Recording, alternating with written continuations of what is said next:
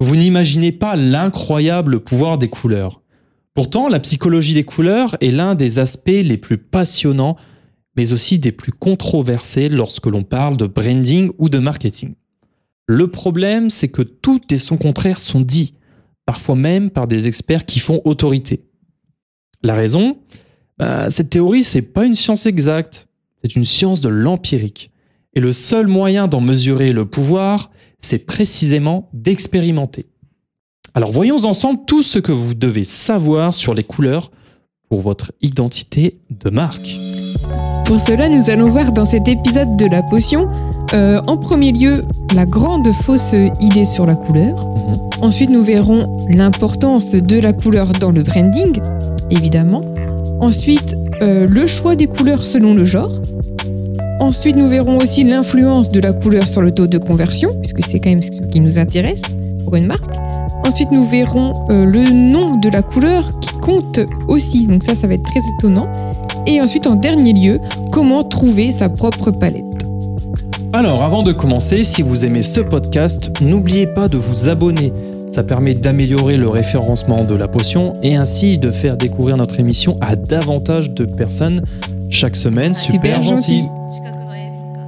Comme nous l'avons euh, déjà évoqué dans de précédents épisodes, les préférences personnelles, les expériences, l'éducation et les différences culturelles modifient en fait considérablement l'effet que les couleurs ont sur nous. Mhm. Donc l'idée commune que des couleurs telles que le jaune ou le violet évoquent une certaine émotion hyper spécifique est à peu près aussi précise que de lire l'avenir dans une paume de main. Donc, par exemple, euh, certaines émotions associées à une couleur peuvent varier d'un pays à l'autre. Donc, aux USA, par exemple, le jaune est euh, la couleur des taxis. Il est donc associé au mouvement et à l'agilité. Alors que dans le monde occidental, cette couleur représente la couleur de la joie, de l'énergie positive, euh, mais aussi de la tromperie et la malhonnêteté. Alors qu'en Asie, euh, le jaune, c'est la couleur impériale qui est réservée du coup à la royauté. Au Japon, elle est associée au courage et à la force. En Inde, on l'associe souvent euh, au commerce, à la négoce. Et pour les bouddhistes, le jaune est lié au spirituel. Alors on voit donc comment une même couleur, rien que par les différences culturelles, peut évoquer des symboles totalement différents. Et tout ceci, vous devez l'avoir à l'esprit pour l'image de votre marque. Parlons maintenant de l'identité visuelle mhm. de votre marque. Euh, à sa conception, c'est la grande question. Quelle couleur choisir? Donc, quelle est la couleur qui traduira au mieux la personnalité de la marque? Mais comment choisir alors que nous avons tous des goûts et une perception différente des couleurs? L'interprétation que l'on fait des couleurs dépend beaucoup trop euh, des expériences personnelles. Pour être finalement universelle, euh, et en tout cas universellement traduite en sentiments mhm. spécifiques. Donc il existe cependant des pistes pour, euh, pour trancher cette question. Oui, en effet, Manon, dans une étude intitulée Impact of Color on Marketing du docteur Satyendra Sain de l'Indian Institute of euh, Science, ce dernier a découvert que jusqu'à 90% des jugements instantanés portés sur des produits peuvent être basés uniquement sur la couleur. En ce qui concerne le rôle que joue la couleur dans l'image de marque, les résultats d'une autre étude montrent que la relation entre les marques et les couleurs dépend de la pertinence des couleurs utilisées pour la marque. D'ailleurs, il y a aussi une autre étude euh, mhm. intitulée, alors, attention mon accent, Exciting Red and Competent Blue euh, de Lorraine Labrec et euh, George Mine, qui confirme justement que l'intention d'achat est bah, grandement affectée par les mhm. couleurs en raison de leur effet sur la façon euh, dont une marque est perçue. En fait, les couleurs influencent la façon dont les clients perçoivent la personnalité mhm. de la marque en question. Oui, et des études supplémentaires ont révélé que notre cerveau préfère les marques immédiatement reconnaissables, ce qui fait de la couleur un élément important lors de la création d'une identité de marque. Euh, un autre article du Wiley euh, Online Library suggère même qu'il est important pour les nouvelles marques de choisir des couleurs qui assurent une différenciation claire envers vos concurrents. Alors lorsqu'il s'agit de choisir la bonne couleur, des recherches ont montré aussi qu'il est beaucoup plus important de prédire la réaction des consommateurs à la couleur, de la couleur appropriée, plutôt que le choix de la couleur seule. C'est un constat qui est fait dans cette euh, autre étude nommée Visual and Instrumental Evaluation of Orange Juice Color, a Consumer Preference Study. Et on va faire beaucoup d'anglais aujourd'hui. Euh, bah oui. hein. Euh, et euh, d'ailleurs, euh, cette étude, quant à elle, euh, le fait, la, la psychologue et professeure de Stanford, Jennifer Eicher, a mené des études sur ce sujet donc précis. Et son article intitulé Dimension de la personnalité de la marque Mhm. souligne cinq dimensions fondamentales qui jouent en fait un, un rôle dans la personnalité d'une marque.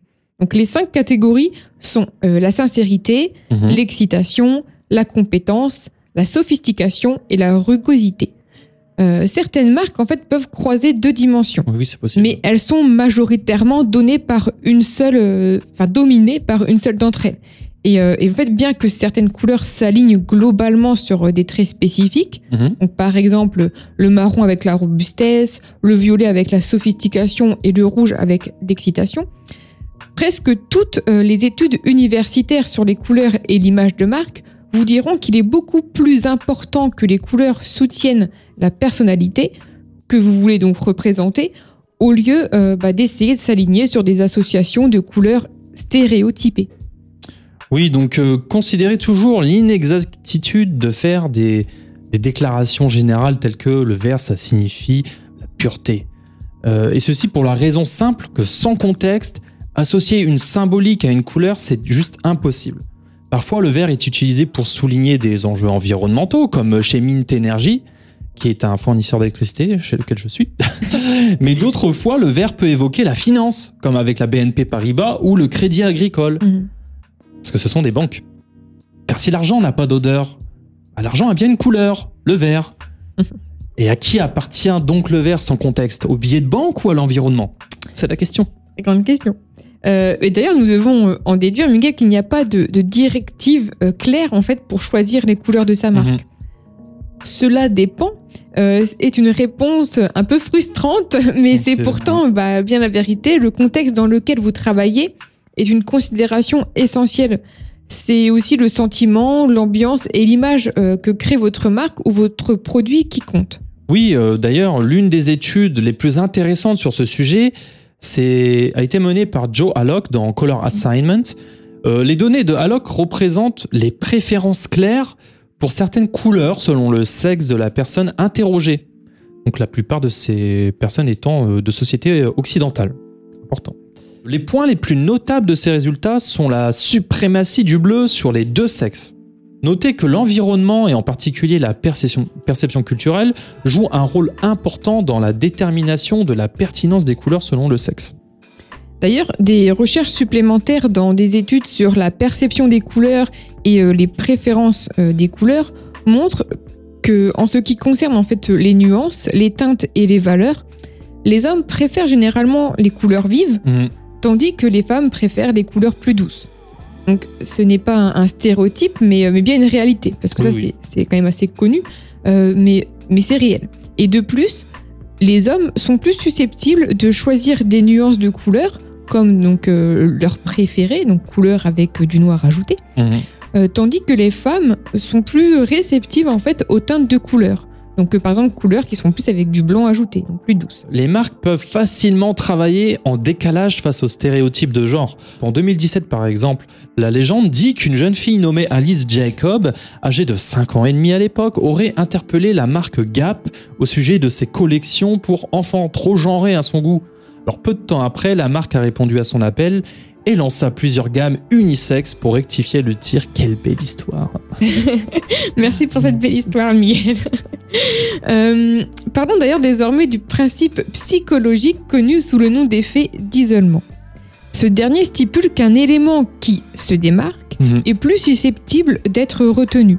Eh bien, tout simplement, c'est euh, le principe de la différenciation. Oui, c'est ça. hein. qu'en fait, les recherches montrent clairement que nous sommes capables de reconnaître et de nous souvenir beaucoup mieux euh, d'un élément, donc qu'il s'agisse d'un texte ou d'une image, lorsqu'il se démarque de manière flagrante euh, de son environnement. Bah, c'est exactement ça. Laisse-moi te présenter deux études maintenant sur les combinaisons des couleurs.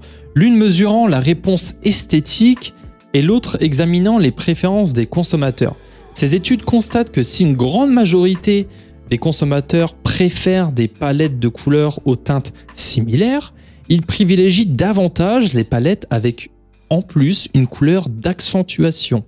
Cette, couleur est très contrastée. Pour faire simple, la palette parfaite est composée de couleurs de base analogues et d'une couleur d'accentuation très contrastée. Par exemple, pour le site de la marque Osfer que nous avons euh, réalisé, Mhm. la palette de couleurs est, euh, est plutôt douce, euh, basée donc sur des nuances analogues de bleu, avec une addition euh, ou en tout cas une couleur d'accentuation rose. Et en fait, ce rose vient apporter un contraste fort malgré la douceur des couleurs de base. Et même si le rose est doux aussi. Euh, un autre exemple plus spécifique est celui du choix de la couleur d'un Mhm. appel à l'action. Vous avez tous vu ça sur des internet. Euh, ce dernier est un élément important car de lui va dépendre bah, l'action qui va transformer un prospect en client. Et cet exemple, souvent cité, montre en fait les différents résultats obtenus euh, des conversions dues à un changement de couleur de bouton. Alors d'après vous, qui entre le bouton rouge ou le bouton vert récolte le plus de clics? Alors le bouton rouge augmente les conversions de 21%. Cependant, nous ne pouvons pas faire de suppositions hâtives sur le pouvoir du rouge. N'oubliez pas, il faut prendre en compte le contexte. Le reste de la page, il se trouve que voilà, c'était surtout du vert. Ce qui signifie qu'un appel à l'action vert se fond tout simplement euh, dans l'environnement et se voit moins bien que le rouge. Voilà, le rouge, quant à lui, bah, offre un contraste euh, visuel fort, saisissant, en plus d'être une couleur complémentaire euh, du vert d'ailleurs. Alors n'oubliez jamais, jamais le contexte. Voilà, donc tâchez de vous en rappeler. En tout cas, moi, je m'en rappellerai à chaque fois que je travaille. mais parlons J'espère aussi. que tu le savais déjà. oui, mais ça on le dit pas.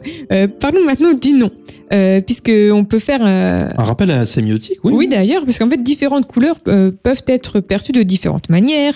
Les noms de ces couleurs sont aussi euh, importants. Puisque Signifiant, signifié. c'est ça, parce qu'en fait, selon une étude en fait intitulée Une rose sous un autre nom, euh, lorsqu'on demande en fait au sujet d'évaluer des produits avec des noms de couleurs différents, euh, comme du maquillage, euh, bah, les noms en fait fantaisistes étaient bien plus souvent préférés. D'ailleurs, ça fonctionne aussi pour la peinture.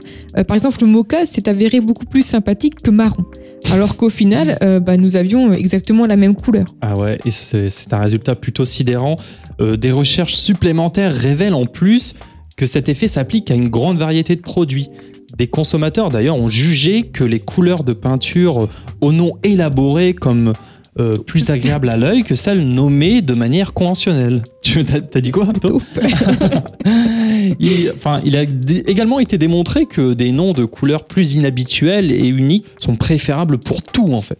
Par exemple, les couleurs de crayon avec des noms tels que jaune éclair étaient plus susceptibles d'être choisis que des noms tels que euh, jaune citron. Ou jeune Pikachu. mais non, je dis ça, mais parce que ça parle plus aux enfants, tout simplement. Oui. Donc, euh, euh, en fait, là, nous sommes bah, déjà à la fin euh, de cet épisode Mhm. et euh, vous nous n'avons toujours pas euh, bah, voilà, de formule parfaite pour choisir ces couleurs. Euh, en fait, nous avons peut-être soulevé plus de questions que de réponses. Mhm. Quelle arnaque, mais la, la vérité est qu'en fait, la théorie des couleurs est si complexe euh, que nous n'aurons peut-être jamais de réponse euh, définitive. Mhm. Et cependant, cela ne nous empêche pas d'y penser de manière critique. En fait, utiliser la, la recherche pour remettre en question les idées préconçues et soulever de meilleures questions, finalement, c'est le seul moyen d'obtenir bah, de meilleurs Mhm. résultats. Euh, et comme nous le disions au début de cet épisode, tester, tester, tester. En fait, il suffit d'être prudent face aux résultats des études, de regarder chaque euh, cas précis, de faire attention aux tendances euh, et d'avoir l'esprit critique. En fait, personne ne pourra mieux vous renseigner que votre cible. Donc soumettez-lui plusieurs propositions et gardez euh, celle qui obtient le plus de réponses favorables. Mhm. Car au final, c'est cette cible qui achètera vos produits ou services. Euh, D'ailleurs, vous pouvez faire aussi des tests AB euh, de votre page web, euh, faire des sondages, des concours sur Instagram, demander l'avis d'autres marques sur LinkedIn, faites des micro-trottoirs. Voilà, les possibilités sont infinies. Bah écoute, merci à vous de nous avoir écoutés. Si vous avez des questions, n'hésitez pas à nous les poser en commentaire sur YouTube ou si voilà des questions plus spécifiques, hermits.fr. N'oubliez pas que le guide complet de la création de marque est disponible gratuitement sur euh, cette page ou de podcast euh, sur notre site hermits.fr. Et voilà, on vous dit à la semaine prochaine pour un nouvel épisode. À la semaine prochaine.